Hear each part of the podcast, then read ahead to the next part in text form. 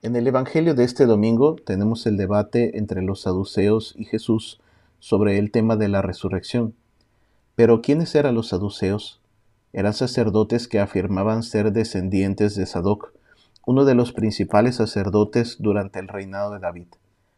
Ellos se consideraban los legítimos herederos de la fe de Israel y por tanto los únicos intérpretes de la escritura.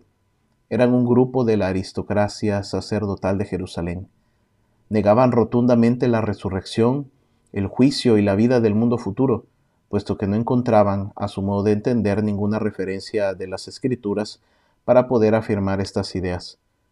Hoy se acercan a Jesús proponiendo un caso absurdo de siete hermanos y una viuda, tratando de probar desde la misma ley de Moisés la imposibilidad de la resurrección de los muertos. En la época de Jesús, el judaísmo entiende la resurrección de entre los muertos como una vuelta del hombre completo a la tierra, los justos y piadosos a una tierra nueva, con abundancia de bienes y sin sufrimientos, los impíos a una tierra para vergüenza y horror eternos. Es una concepción materialista de la resurrección. Detrás de la pregunta de los saduceos está en juego la definición de la resurrección, tan complicada también para nosotros al tratar de entenderla. Se trata pues de una disputa entre antiguos y modernos, porque los saduceos se acogen al sistema arcaico de una vida verdadera sobre esta tierra, en ese tiempo presente que depende de las generaciones humanas. Sobrevivirás por tus hijos, son ellos quienes llevan tu nombre, y si esto se hace realidad, conviene solo a los varones, a los padres y a los hijos, las mujeres quedan fuera de este programa. Jesús comienza por afirmar que la condición de los resucitados, hombres y mujeres, no será la misma. Son como ángeles y son hijos de Dios por ser hijos de la resurrección. Los que sean dignos de tener parte de este nuevo mundo tendrán una nueva condición, no habrá más muerte.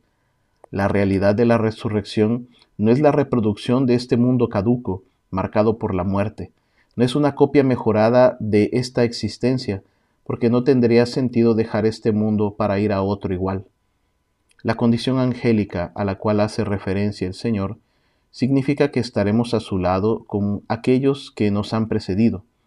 Es en esta misma perspectiva que Dios es un Dios de vivo y no de muertos, pues si Dios protege a los patriarcas, Abraham, Isaac y Jacob, si se preocupa por su pueblo, no dejará de hacerlo. Por lo tanto, aunque los patriarcas estén muertos, no van a ser abandonados por Dios en las sombras del Sheol, sino que vivirán de nuevo gracias a la fidelidad divina. El Evangelio nos invita a salir de nuestra mirada horizontal, de las pobres categorías de este mundo que son superadas por la eternidad de un mundo perfecto. El cristiano no puede vivir sin la esperanza de la resurrección porque significa negar la resurrección de Cristo, y vana sería nuestra fe si no anhelamos esta vida futura. Nuestros actos cristianos deben ser vividos con un sentido de eternidad. Por lo tanto, nuestra vida debe moverse en el testimonio, en el ejercicio de la misericordia, hacia un camino de santidad. Creemos en la vida eterna. Nuestra vida no se explica con esta vida. La vida se explica con el paraíso, con la meta que es Dios mismo.